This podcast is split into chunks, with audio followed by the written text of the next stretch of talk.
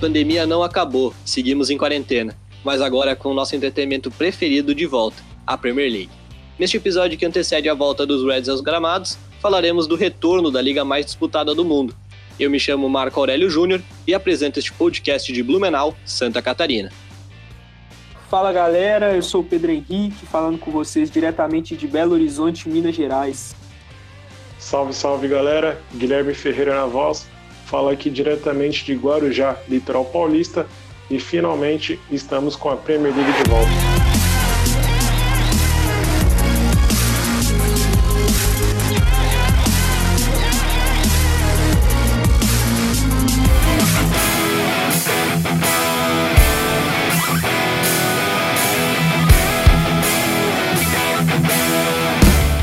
Até que enfim a Premier League voltou. Eu acredito que ninguém aguentava mais todo esse tempo sem futebol inglês. A gente está gravando exatamente às 22 horas e 59 minutos de quarta-feira, dia 17 de junho, e hoje a gente teve os dois primeiros jogos do retorno da Premier League aos gramados. No Villa Park, o Aston Villa empatou em 0 a 0 com o Sheffield United, em um jogo extremamente polêmico. E já no Estádio do Silêncio, o estádio silencioso do Etihad, que teve até que enfim barulho, né, por causa da torcida virtual, o City venceu o Arsenal por 3 a 0 com um show de horrores do Davi Luiz. E olha que não foi o pior jogo dele, viu? É, o Liverpool volta a campo no domingo, dia 21, para o Merseyside Derby, em Goodson Park, e não vai ter título na casa do rival, mas ele pode vir com duas simples vitórias nos próximos jogos. Guilherme, o que esperar dessa volta aos gramados? Então, obviamente as minhas expectativas são as maiores possíveis em relação ao título, após 30 anos de jejum, finalmente gritaremos campeões ou we are gonna win the league ou seremos campeões, em qualquer idioma que vocês queiram falar. É, o Pedro, apesar de ser um pouco pessimista quanto a isso, achou que fosse ser cancelado.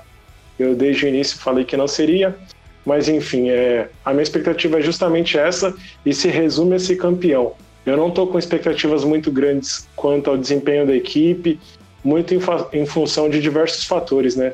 Nós temos aqui o, o exemplo da Bundesliga, que nós falaremos bastante como parâmetro por algum, alguns fatores, né? No caso, é um futebol bem parecido com o da Premier League em questão de intensidade, e é a liga de alto renome que esteve, está disputando há mais tempo, cerca de um mês. Então nós podemos ver alguns exemplos aí que eu acho que são, serão bem parecidos com a da Premier League, como é o caso das lesões, né? No caso, na primeira rodada da Bundesliga, eles tiveram 12 lesões musculares. Hoje, já na partida do City, nós tivemos duas lesões, no caso do lado do Arsenal, e também temos outros fatores, quanto acho que conforme o Liverpool for campeão, ele vai mais utilizar como laboratório, vai testar diversos jogadores, como é o caso do Takumi Minamino, vai utilizar alguns jovens jogadores como o Jones, o Neco Williams, vai meio que dosar a equipe. Então eu não vou ter uma, uma dose de cornetagem muito grande, nem expectativa em relação à atuação. É, em minha defesa, eu, eu abro a minha participação nesse podcast falando que o motivo do meu pessimismo nada mais é do que o medo de, de, de não sair da fila, né? A gente sabe que quem torce para o Liverpool carrega esse peso nas costas e graças a Deus a gente vai deixar de carregar daqui a algumas rodadas, mas eu já aproveito e peço desculpas por todo o post que eu fiz nas redes sociais e por tudo, tudo, todo o pessimismo que eu joguei em cima de vocês aí. Mas quanto à expectativa é, para esse retorno ao, aos gramados do Liverpool, ela é, é, é bem baixa, assim, né? Eu tô, tô meio querendo ganhar o título o mais rápido possível e o que vier é lucro. Porque, como eu falei, o importante nesse momento é sair da fila, porque comemoração, festa, ganhar o título de forma, de forma legal, de forma bonita em campo, já não vai ser possível devido às circunstâncias que a gente vive. Então, assim, o que importa para mim nesse momento mesmo fica sendo o título e nada mais. É, tipo, uma coisa que é muito engraçada é que o Guilherme falou que a Bundesliga tem um futebol parecido com o da Premier League. Eu já tava pronto para dar aquela xingada, mas não, ele falou uma coisa certa, né? A Bundesliga realmente tem uma baita intensidade de jogo, né? Não à toa tem milhares e milhares de gols todos os jogos, né? Claro, não é a mesma qualidade, mas da intensidade dá para dizer que sim. É, quanto à questão das lesões, né? Não tivemos só duas, tivemos três, né? Tivemos a do Eric Garcia, o zagueiro da, do Manchester City, numa trombada com, o, com o Ederson.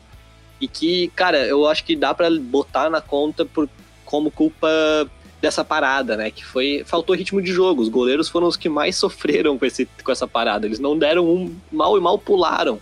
Pensa, nenhum goleiro vai ficar jogando a bola na parede e ficar pulando para ver se pega. Tipo, é um treino estranho. Eles não, não tiveram o mesmo ritmo que, eles, que os outros jogadores tiveram durante essa parada, durante essa quarentena. E foi uma jogada que mostrou isso. Foi uma jogada que mostrou o Ederson pulando e dando. Cara, eu acho que dando um nocaute no Eric Garcia. O Eric Garcia caiu na hora, até teve jogador do Manchester City que botou as mãos na cabeça, assim, cobriu o rosto com a camisa e ficou desesperado, porque foi feio o lance. Foi um lance até um pouco. Cara, desesperador, dá pra dizer, que tu pensa, pô, será que o cara ficou bem, mano? Tomou uma trombada, uma pancada na cabeça. Então, tipo, essa, esse retorno, como o Guilherme falou, não dá pra gente esperar tanto, porque vai ter lesões, vão ter jogadores fora de ritmo, os goleiros vão estar tá sofrendo pra caramba, embora o Leno hoje foi o destaque do jogo, mesmo o time perdendo por 3 a 0 é, Eu acho que muito importante também a gente trazer que o Liverpool, cara, agora tivemos o amistoso recentemente contra o Blackburn. A gente já teve dois jogadores sendo poupados no amistoso, o Robertson e o Salah, isso? Isso. E os dois tiveram, foram poupados por questão de ritmo de jogo, para serem para segurar um pouco. São dois jogadores que era melhor não, não arriscar ali. Eu já tive uma lesão do Oxlade Chamberlain no próprio amistoso. Então, cara, é perigoso, a gente não pode esperar tanto. Eu acho que o ritmo de jogo realmente, minha expectativa pro ritmo de jogo, pra maneira do Liverpool jogar, não é a mesma que eu tinha antes dos jogos pré-pandemia, né, cara? É, é muito diferente. É, inclusive é bom, importante falar pra galera que o Salah e o Robo devem ser titular no, no jogo contra o Everton. O, o Ox a gente não sabe muito bem, até porque o Liverpool também nem comentou muito sobre a lesão, mas a gente sabe que ele saiu por precaução. Então, assim, provavelmente ele deve jogar também. E eu fico no mínimo curioso para saber como que vai ser essa volta, né? Partindo desses, desses dois jogos, porque eu não, eu não pego muito Bundesliga e, e Campeonato Italiano como parâmetro para a Premier League, porque a gente sabe que são mundos totalmente diferentes. Então, assim, eu fico no mínimo curioso para saber como que o Liverpool vai se adaptar a essa nova realidade, porque é, mais do que os outros clubes, o Liverpool precisa muito de intensidade, o Liverpool precisa muito da sua torcida, meio que empurrando o time. Então, assim, eu fico curioso para ver qual que vai ser a postura do Liverpool para essa volta. Cara, eu honestamente eu espero, espero não. Acredito que o Liverpool não volte também. Nós já tivemos exemplos aí de outras temporadas, quando teve data FIFA, quando o clube fazia intertemporada lá em Marbella, na Espanha, a equipe sempre voltava assim meio periclitante, aquelas atuações assim bem mais ou menos, vitórias na conta do chá, aquela coisa toda, muito por conta do ritmo, né? Nós sabemos que o Liverpool é uma equipe que joga uma intensidade absurda e muitas vezes o, os jogadores estão no limite físico. E muita gente fala ah, eles precisam de descanso, mas quando tem descanso eles voltam mal. E quando já estão assim no limite eles acabam atuando de maneira exemplar, de maneira fantástica.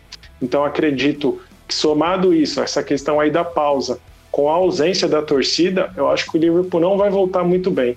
É, e aí é, é, importante a gente pensar e a gente também que, que mexe com o público, que, que meio que influencia as pessoas, é importante a gente passar para a galera a importância de ter paciência nessa volta também, porque é, a gente sabe que todo mundo quer ganhar o título, inclusive nós, os jogadores, todo mundo, né, que, que, que torce para o Liverpool quer que esse título venha o mais rápido possível, mas talvez, assim, talvez não, não venha acontecer da forma que a gente que a gente queira. Então, assim, uma derrota para o Everton no clássico ninguém quer ver, mas pode ser possível. A gente, a gente pode sofrer um pouco para ganhar esse título. Eu acredito e torço para que a gente ganhe os dois próximos jogos e, e, fique tranquilo o restante do campeonato, mas pode ser que não. Então, a gente é, é, importante que a gente tenha paciência também com, com essa volta, porque como o Guilherme falou, o Liverpool geralmente não volta de, de períodos de descanso tão bons. É, e como exemplo maior disso é, é, o jogo contra o Watford, que a gente tirou semanas de férias e voltou totalmente desligado, né?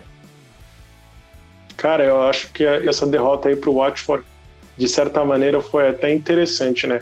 Óbvio que todo mundo queria aquela taça dourada, é, ficar ali ao lado do Arsenal, ser campeão de forma invicta, mas acredito que se o Liverpool não tivesse perdido até então, isso forçaria um pouco a barra de que maneira?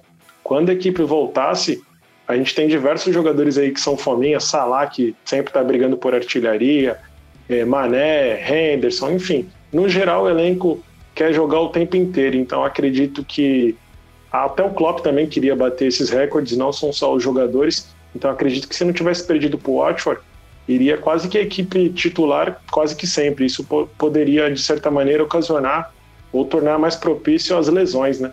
Então acho que, de certa maneira, essa, essa derrota aí para o Watford foi meio que descrevendo por linhas tortas. É, e um ponto que eu, que eu acho importante a gente levantar aqui é onde esse Liverpool pode chegar também, né? Porque a gente tem 82 pontos e, e com os nove jogos a serem disputados, a gente, a gente ainda tem mais 27 em jogo, né? E eu queria saber de vocês, se vocês acreditam nesses 109 pontos, é, é, terminar esse campeonato, esse, essa volta invicto, o que, que vocês, vocês acham disso? Seria também espetacular, passar pelo menos da casa dos 100 pontos, né? Cara, invicto eu acho que a gente não termina esses últimos jogos aí, porque é, uma, é um retorno, é, é, muita imprevisibilidade, não é fácil também, vai ser estranho esse, esse retorno e eu acredito que o Liverpool acabe deixando cair alguma derrota aí no meio. E é claro, a gente tem enfrenta ainda alguns grandes times. Eu não estou considerando o City nesse meio. E, e quanto à questão de terminar com mais de 100 pontos, eu tenho certeza. Facilmente o Liverpool chega nisso, com certeza. Eu vou na mesma linha do Marco, eu acho que a gente vai passar da casa dos 100 pontos, mas não acredito que a gente vá sair dessa, dessa sequência de jogos aí de maneira invicta e pós-corona. É, a gente sabe que, que os caras tem alguns lá que estão voando, né? O Keita, o, o, próprio o próprio Mané voltou bem, a gente viu o nome Jones.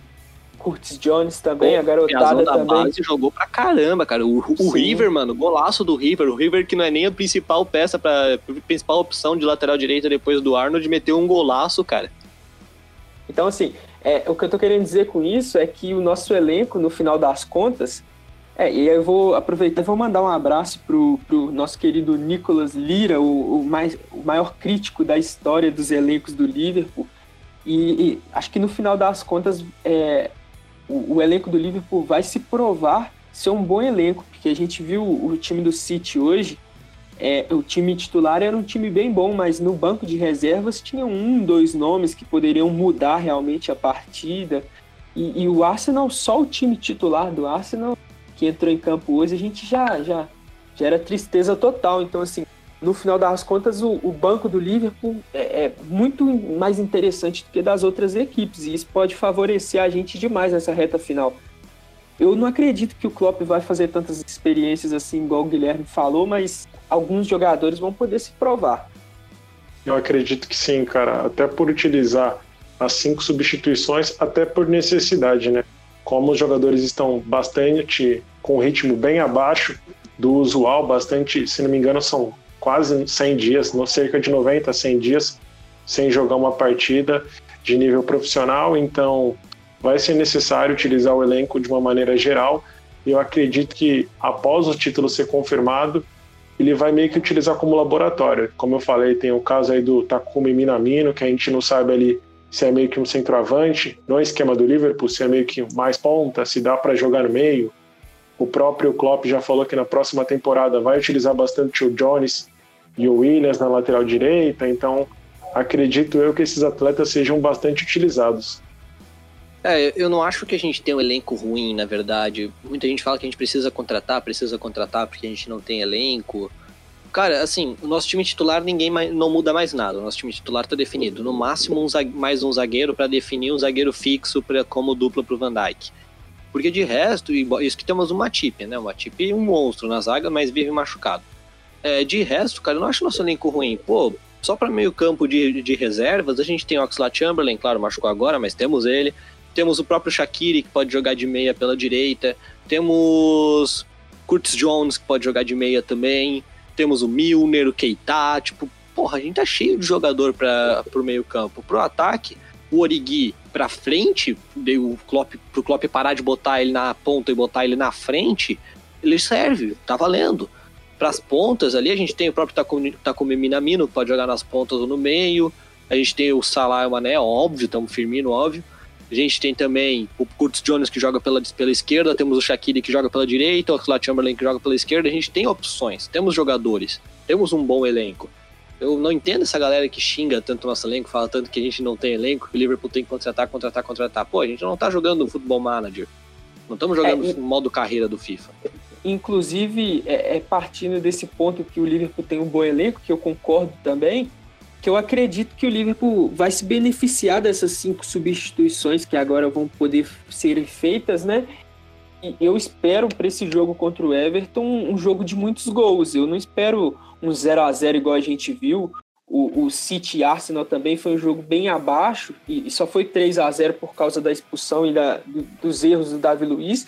Mas o, o Everton e Liverpool eu espero um clássico bem agitado, até pelos nomes que o Everton tem e pelo, pelos nomes do Liverpool. Porque o Liverpool não é um time que fica, fica atrás, é um time que se propõe a jogar e quem se propõe a jogar dá espaços também.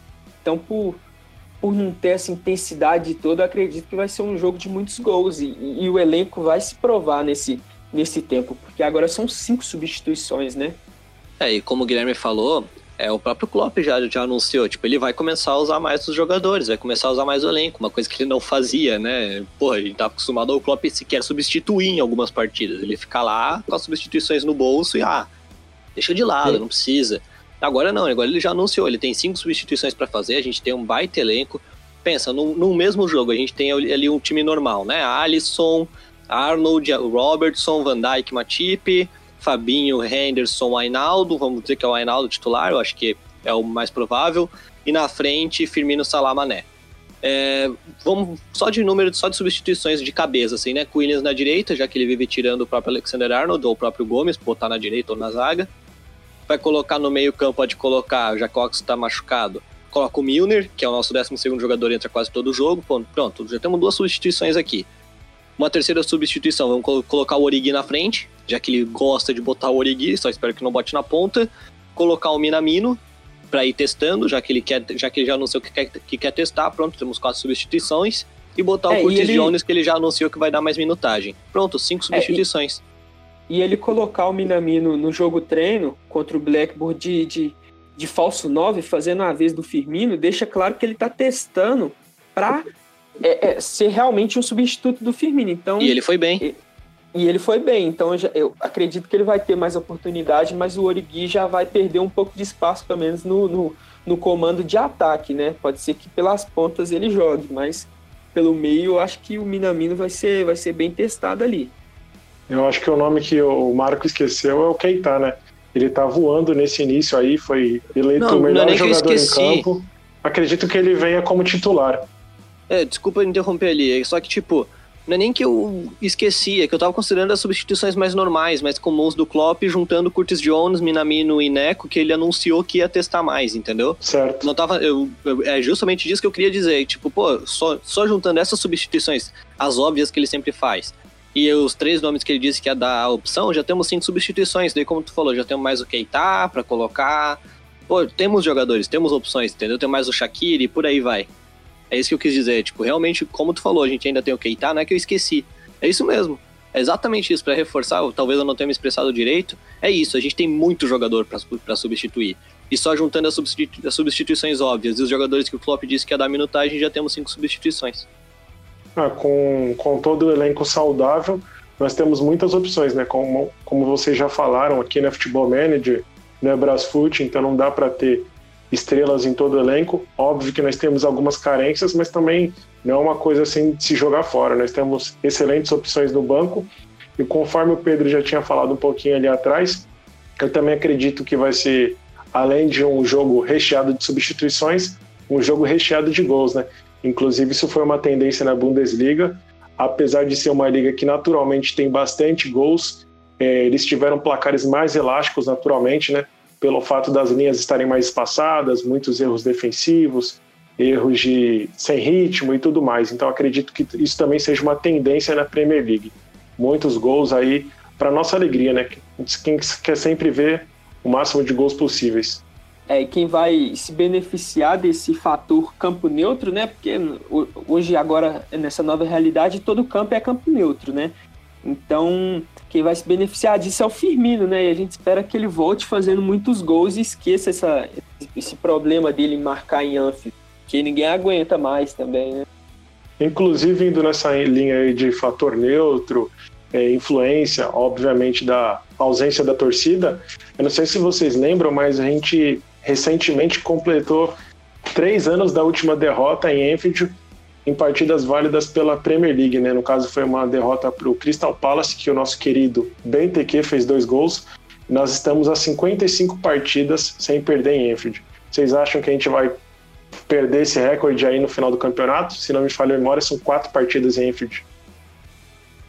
Cara, eu acho bem difícil o Liverpool manter essa, essa sequência até o final, que é, não existe mais mandante e visitante, né? Hoje em dia é tudo campo neutro, então os times, os times que vêm jogar contra o Liverpool também tem um consegue se igualar um pouco mais do que seria no normalmente, né? Então assim, é, vai depender bastante também da forma que o Liverpool vai jogar, né? Porque aí volta no que a gente falou sobre intensidade, sobre os jogadores que vão render ou não tem toda uma série de fatores que vai determinar essa questão do, do de conseguir manter esse, essa invencibilidade em casa ou não, porque o Liverpool é um time que joga para frente e, e, necessariamente deixa muito espaço. Então, pode ser que os times que tem, tiveram tempo para treinar também, os treinadores tiveram tempo para repensar certas estratégias. Então, pode ser que a gente encontre um pouco mais de dificuldade do que a gente estava encontrando. Então, é, é nessa questão, para mim, ainda está muito incerto. Então, eu, eu acho que não, não vai conseguir, não. Mas Liverpool é Liverpool. Né? Pode ser que, que, o Klopp tire mais uns coelhos da cartola, pode ser que a gente consiga, consiga impor um ritmo forte aí. E, e a expectativa fica em cima disso. Cara, eu acho que a gente vai conseguir, porque os jogos. A gente só tem quatro jogos em casa, né? Desses sete jogos. Sete. Nove jogos. Desses nove jogos finais, a gente só tem quatro jogos em casa é Crystal Palace, Aston Villa, Burnley e Chelsea. Eu acho que a única chance de a gente perder é, em casa nesses jogos é contra o Chelsea, porque contra o Burnley, contra o Aston Villa e contra o Crystal Palace, fora de casa a gente já tem muita facilidade. Então, em Enfield, eu acho que não vai mudar muito, como vai ser fator campo neutro, né? No Liverpool, com muita mais qualidade do que eles, então o Liverpool vai ter essa vantagem nessa reta final do campeonato, que é o melhor time da competição ao lado do City. Então, pô, não tem nem como ficar pessimista nessa situação. Embora assim, talvez por Chelsea a gente acabe derrapando ali no finalzinho, no último jogo em casa da temporada. É, eu vou na mesma linha do Marco, acredito eu que no máximo corra aí um empate no meio desses quatro jogos, o que seria completamente natural. Mas acredito eu que derrota não ocorra, mas é meio que é, quase que impossível né, prever algum cenário. Mas espero eu que essa tranquilidade propiciada pelo título, né? O Liverpool não vai estar brigando é, por mais nada após confirmar o título espero que venha da maneira mais rápida possível. O Liverpool não vai estar brigando por nada além de quebrar recordes, né? Então acredito que essa tranquilidade possa auxiliar o Liverpool, né? Terão adversários aí, como é o caso do Aston Villa, que está brigando para não perder. Então acho que eles não vão arriscar muito e essa tranquilidade possa nos auxiliar e jogar a nosso favor.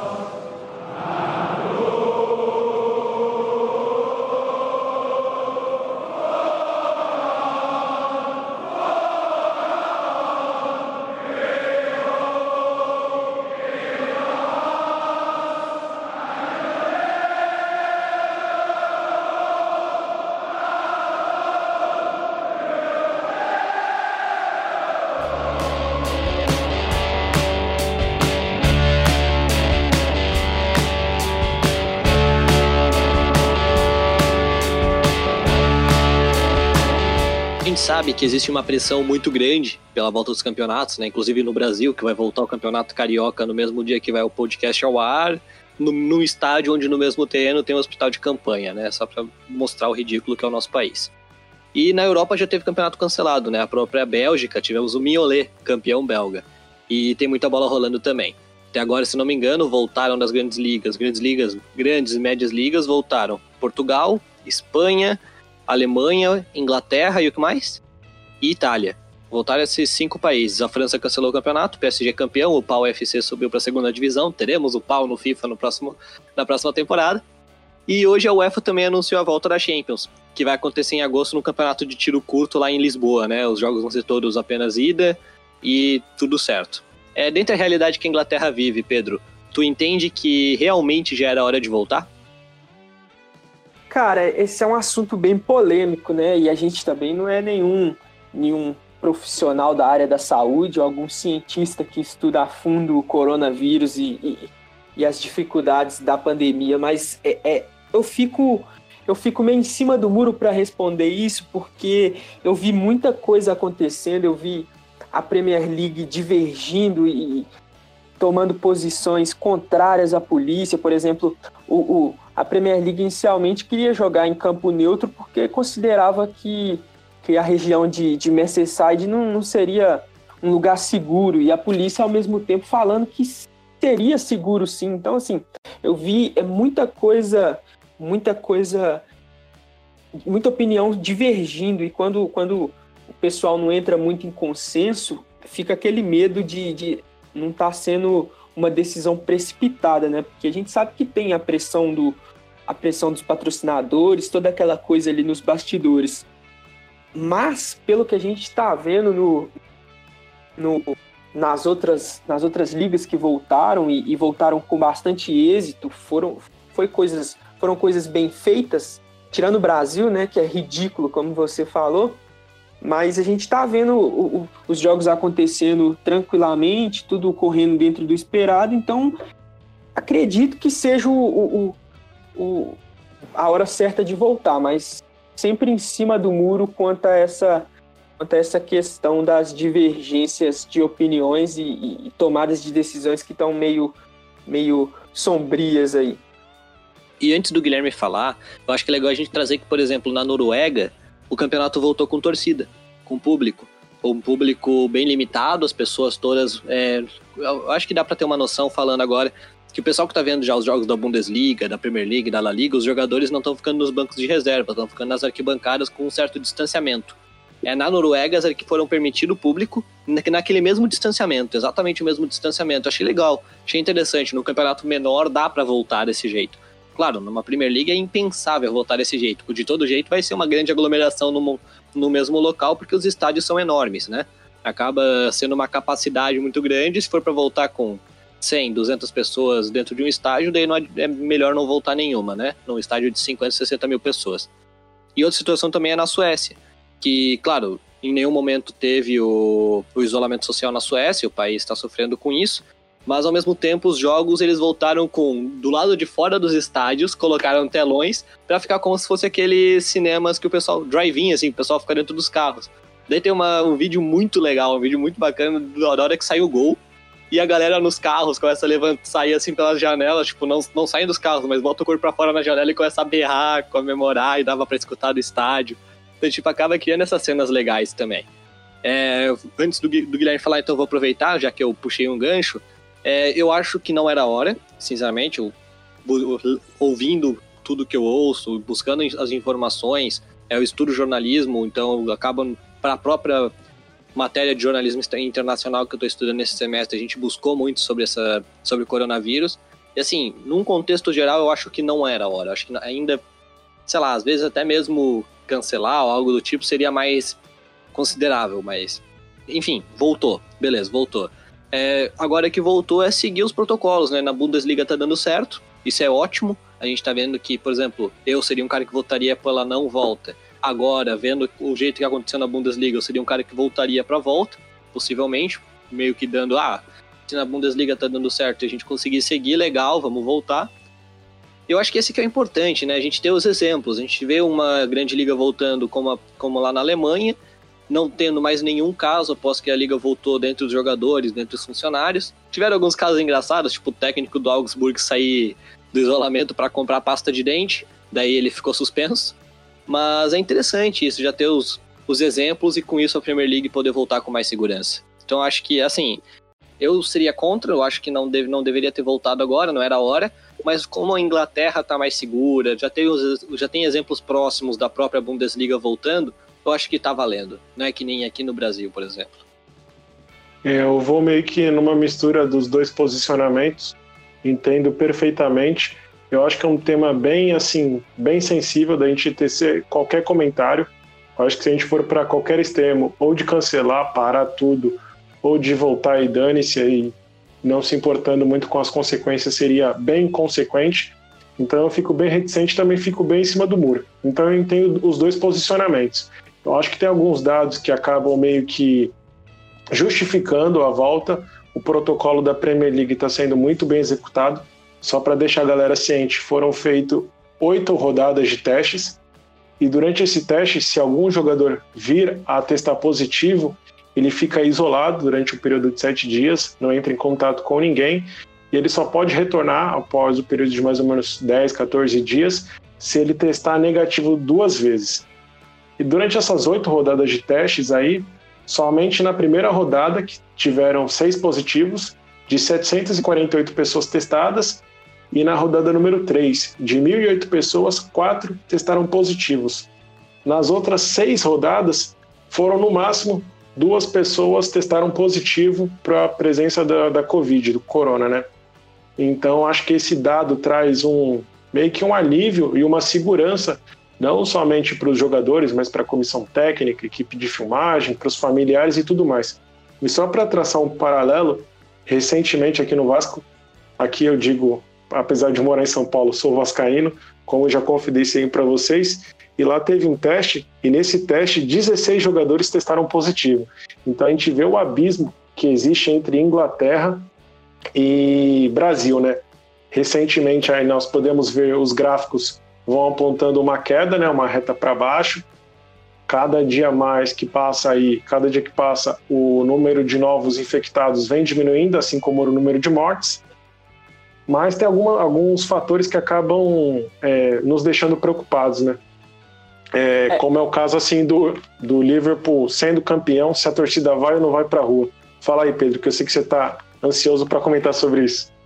É, talvez eu tenha, eu tenha, tenha sido mal interpretado, então talvez não tenha ficado tão claro, mas a minha opinião é a mesma do Marco. É, é inicialmente eu não concordo, mas vendo, vendo a forma que está sendo essa volta dos outros campeonatos, acabo, acabo concordando pelo, pela eficácia que está sendo. Mas esse exemplo que você usou do Vasco, antes de falar da comemoração da torcida, esse exemplo que você usou do Vasco serve muito para a gente ver como que a pressão da torcida, a pressão dos bastidores, né? Porque assim, a Premier League é, é, envolve muito mais dinheiro do que o, o, um campeonato estadual no, no, Rio de Janeiro, ou então um brasileirão que seja. Mas o, o ainda assim, a pressão para o campeonato carioca voltar tá gigante e vai voltar mesmo com os 16 é, infectados que pegaram no Vasco aí nessa, nessa leva de, de de teste que fizeram.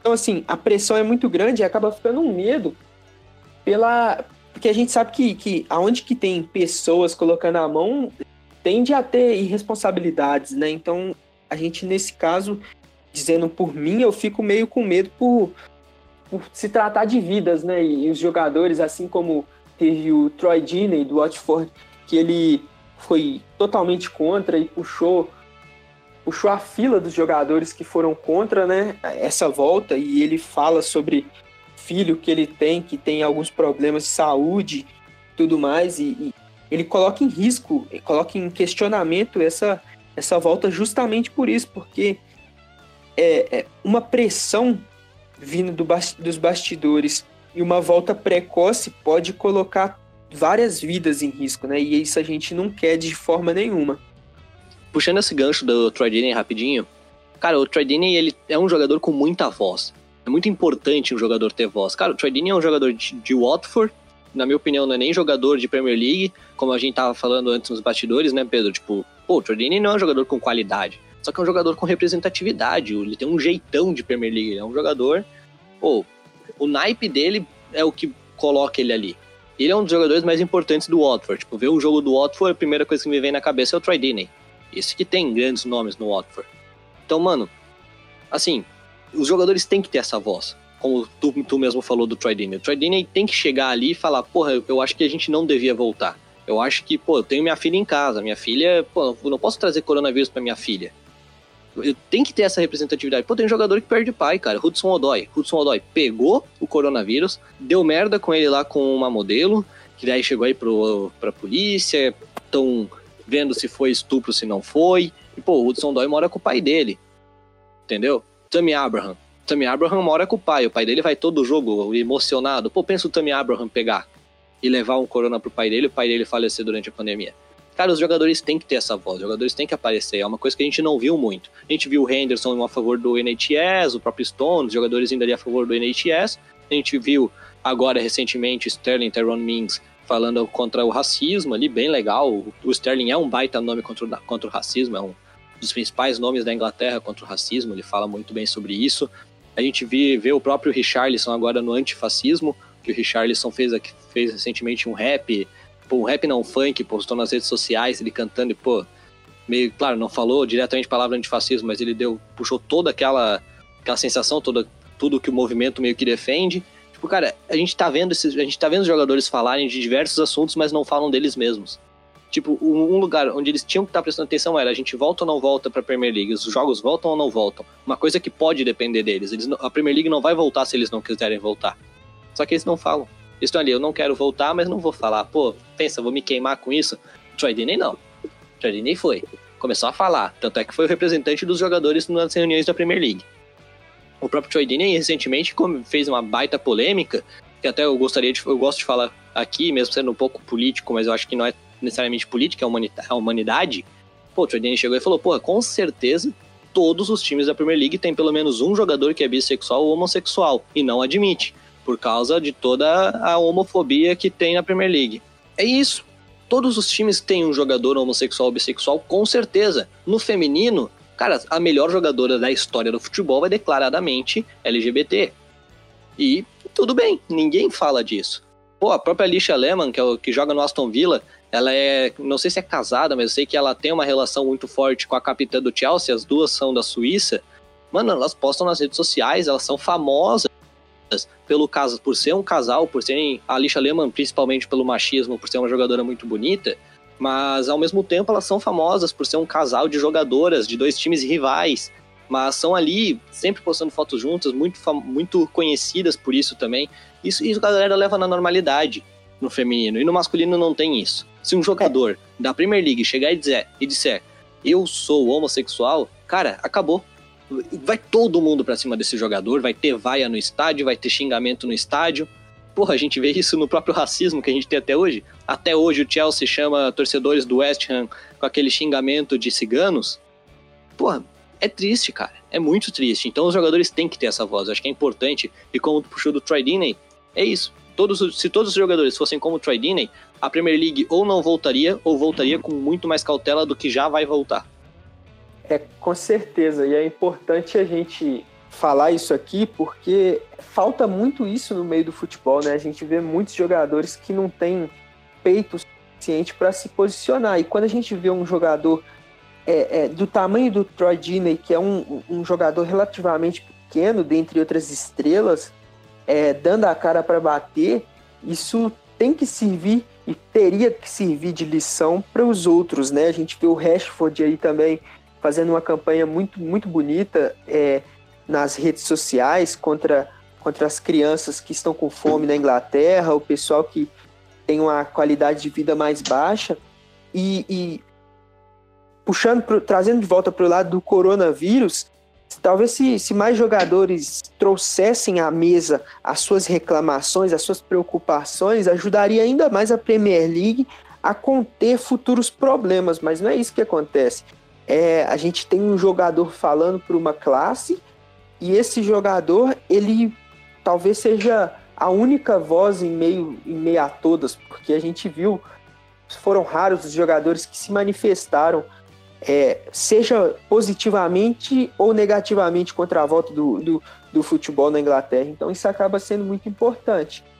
E outro medo que eu tenho também, é, inclusive o Guilherme falou isso um pouquinho aí atrás, que, que é a aglomeração em caso de título, né? Porque a gente está vendo hoje, eu não sei se está todo mundo acompanhando aí, mas o Napoli acabou de ser campeão em cima da Juventus da Copa da Itália e Nápoles está totalmente tomada por torcedores e assim é, tá tendo carreata de torcida, tá tendo festa nas praças, a cidade está tá totalmente voltada, virou feriado lá na, lá na Itália. Então, assim, é preocupante também essa volta, porque a Premier League não, não é um campeonato é, é, que vai demorar a ser decidido. Poderia ter sido decidido já no domingo, se o City tivesse perdido hoje. Então, assim, é preocupante a aglomeração de torcedor, porque o Liverpool, querendo ou não, é, é, é se ganhar esse vai ser vai acabar com 30 anos de fila. Hein?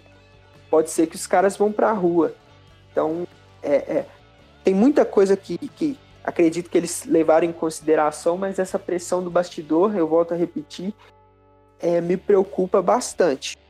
Então, acho bastante importante vocês tocarem esse assunto sobre representatividade, sobre alguns jogadores falarem as opiniões públicas né, dele, deles a respeito de temas sociais, temas políticos, é, falando especificamente aí da, da questão do corona, retomada do futebol na Premier League ou não.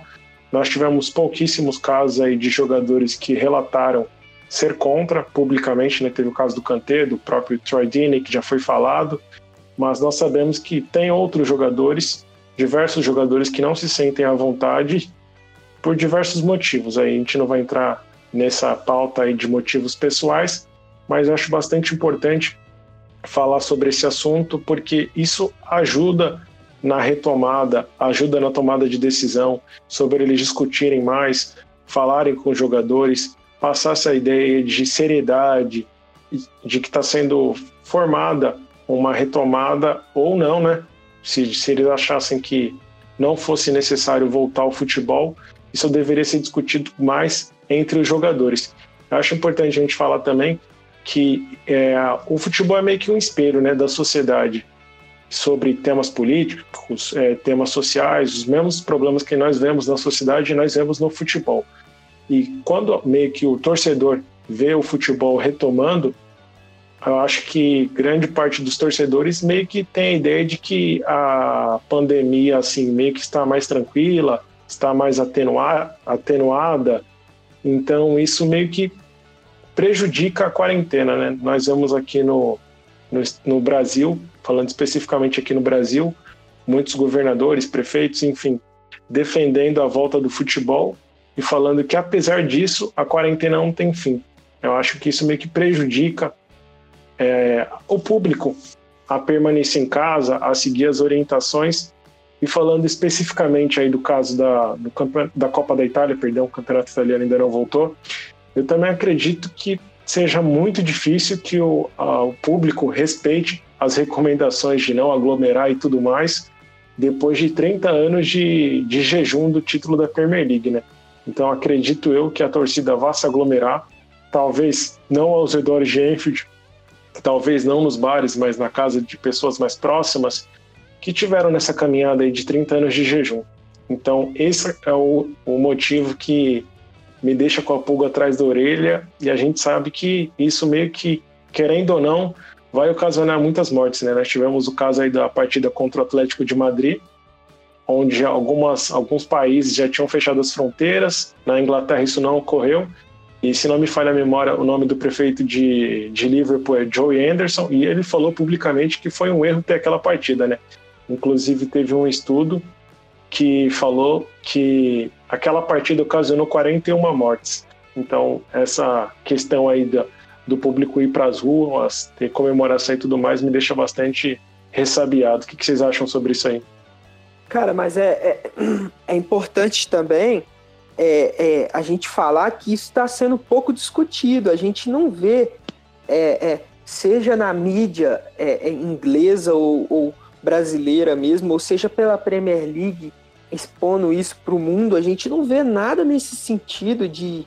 Tudo bem, tem as campanhas de fica em casa e tudo mais, mas é, é especificamente do Liverpool, que a gente sabe que é uma situação complicada, a gente não vê ninguém tocando nesse assunto e, e deveria ser muito mais, mais mencionado, porque pode ser que isso, isso prejudique demais o, a Inglaterra é, é, como país, a vida das pessoas mesmo, porque é algo que, como você falou, provavelmente vai acontecer. E, e silêncio das entidades nesse momento me preocupa ainda mais. Com certeza, acho que teve esse silêncio quanto a isso. Tinha até a questão da partida do Merseyside Derby ser disputado no Goodson Park ou não, né? Por conta, além da probabilidade de título mediante a derrota do City, ainda tinha a questão de ser um rival, de ter provocação da torcida sair às ruas. Aí as autoridades meio que garantiram a segurança do público, mas acho que foi uma coisa assim bem silenciosa, sabe? Sim. Bem, acho que não foi tão discutido tão a fundo assim. Quais são as. Cara... Óbvio que tem um protocolo muito rigoroso e tudo mais, mas acho que isso não vai ser o suficiente para manter o público em casa, cara. Acho que deveria ter uma, uma divulgação muito maior, por exemplo, em horário nacional lá na Inglaterra, para o mundo inteiro, para eles evitarem mesmo, não só discutir internamente essa política, devia ter uma política pública para disseminar essa ideia do quão perigoso pode ser, de quantas mortes podem ocorrerem devido a uma aglomeração em um provável e iminente título do Liverpool, né? Pois é, e, e esse, esse fato que está acontecendo na Itália é, é, só prova que, que a falta de, de incentivo da, das entidades que, que cuidam dos campeonatos é, para a galera não para galera ficar em casa ou então um, um descaso é, dessas entidades realmente é, é tá acontecendo porque assim é, é, eu não vi nada na mídia e eu acompanho bastante eu não vi nada na mídia sentido vindo de outros campeonatos inclusive do alemão no campeonato alemão na Bundesliga eu vi bastante e, e a gente teve e a gente não teve nenhum problema lá, mas na Itália, por exemplo, que a gente está tendo esse problema, a gente teve uma final hoje e, e em lugar nenhum você estava vendo é, é, essa possibilidade ser ventilada, essa possibilidade de, de, invasão das ruas por parte dos torcedores, e a gente está vendo o que está acontecendo. Então, é, como eu disse, fico medo nesse sentido, talvez não seja a hora, a hora devida de voltar por causa do, do título do Liverpool que pode ser conquistado rapidamente, mas aí fica uma situação complicadíssima pela pressão dos bastidores que eu, que eu, que eu falei tantas vezes aqui no podcast, a gente sabe o que acontece. Então é a gente torcer para que os torcedores não saiam para a rua, que eles é, é, sejam conscientizados por quem quer que seja e, e, e fiquem em casa. Cara, inclusive eu acho que isso vai ser uma maneira deles tentarem, eles, os antes, né, os torcedores rivais, tentarem tirar a legitimidade desse título do Liverpool, como se o Liverpool fosse o único responsável, né? Como a gente já falou anteriormente, o futebol está voltando muito por conta da pressão financeira, né? Nós tivemos o caso aí das emissoras na Inglaterra querendo deduzir 30 milhões de libras no, do pagamento do Big Six por conta da transmissão de imagem, de jogos e tudo mais. Então nós sabemos que o futebol está voltando é, muito por conta da pressão financeira, patrocinador, é, emissora e tudo mais. Então assim, é óbvio que a gente não pode se preocupar com essa questão de ego, com que a galera vai achar ou deixar de achar. A nossa preocupação maior é com as vidas mesmo, que a gente sabe que é quase certo do título vir e também é quase certo da galera ir às ruas. Então a preocupação é justamente essa, com as vidas que, infelizmente, creio eu que nos deixarão, né? É uma situação muito triste. E depois de dizer tudo isso aí que a gente já debateu nesse bloco, eu, como eu já disse anteriormente, eu não acho nenhum absurdo que cancelassem um campeonato ou dessem o título para o Liverpool. Também não acho um absurdo é, da forma que está sendo retomado o campeonato com responsabilidade, mas tem alguma falha ou outra. Eu quero trazer uma coisa aqui, acabou de sair, agora são exatamente meia-noite e 12. À meia-noite e 8, É, o Vitor Sérgio Rodrigues postou no seu Twitter que a TV Globo não garante a transmissão dos jogos do Carioca na retomada do torneio e enviou uma carta dura para a Ferge, né? E como a gente falou, o Campeonato Carioca vai voltar, inclusive no mesmo terreno onde temos um hospital de campanha. E é muito interessante essa carta da Globo, que eu acho que deveria ser um exemplo de tudo que de todas as emissoras. Não que a Globo seja uma anja, não estou falando isso. Mas a Globo está dando exemplo durante essa pandemia. E na carta é, tem um parágrafo que eu gostaria de ler, porque eu acho que é muito importante isso. Essa é, é isso que eu gostaria de falar. Abre aspas para a carta da Globo. Salientamos nossa profunda preocupação com a ausência de segurança para a realização dos jogos, tanto para os profissionais que participam do espetáculo, quanto em relação às equipes que participam da transmissão e cobertura jornalística das partidas.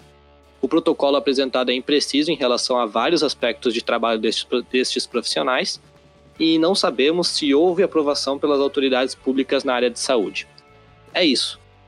A Globo já falou, a Globo deixou claro, eles não devem fazer a transmissão agora dos jogos do Carioca, se fizerem vai ser por, causa, por conta de contrato, possivelmente, mas botaram essa carta dura na mesa da Ferdi. E é isso, cara. É isso que deveriam, que as emissoras deveriam fazer. É essencial que seja assegurada a segurança dos profissionais, tanto de quem joga quanto de quem trabalha.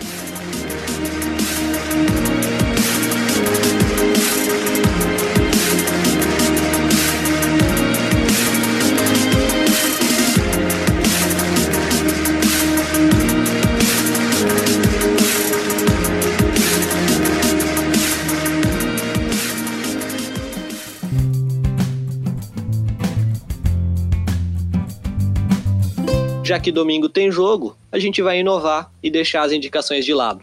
Agora a gente vai trazer palpites no lugar das indicações. As indicações voltam quando não tivermos mais jogos. É, começando por ti, Guilherme. Qual o resultado de Liverpool e Everton no domingo?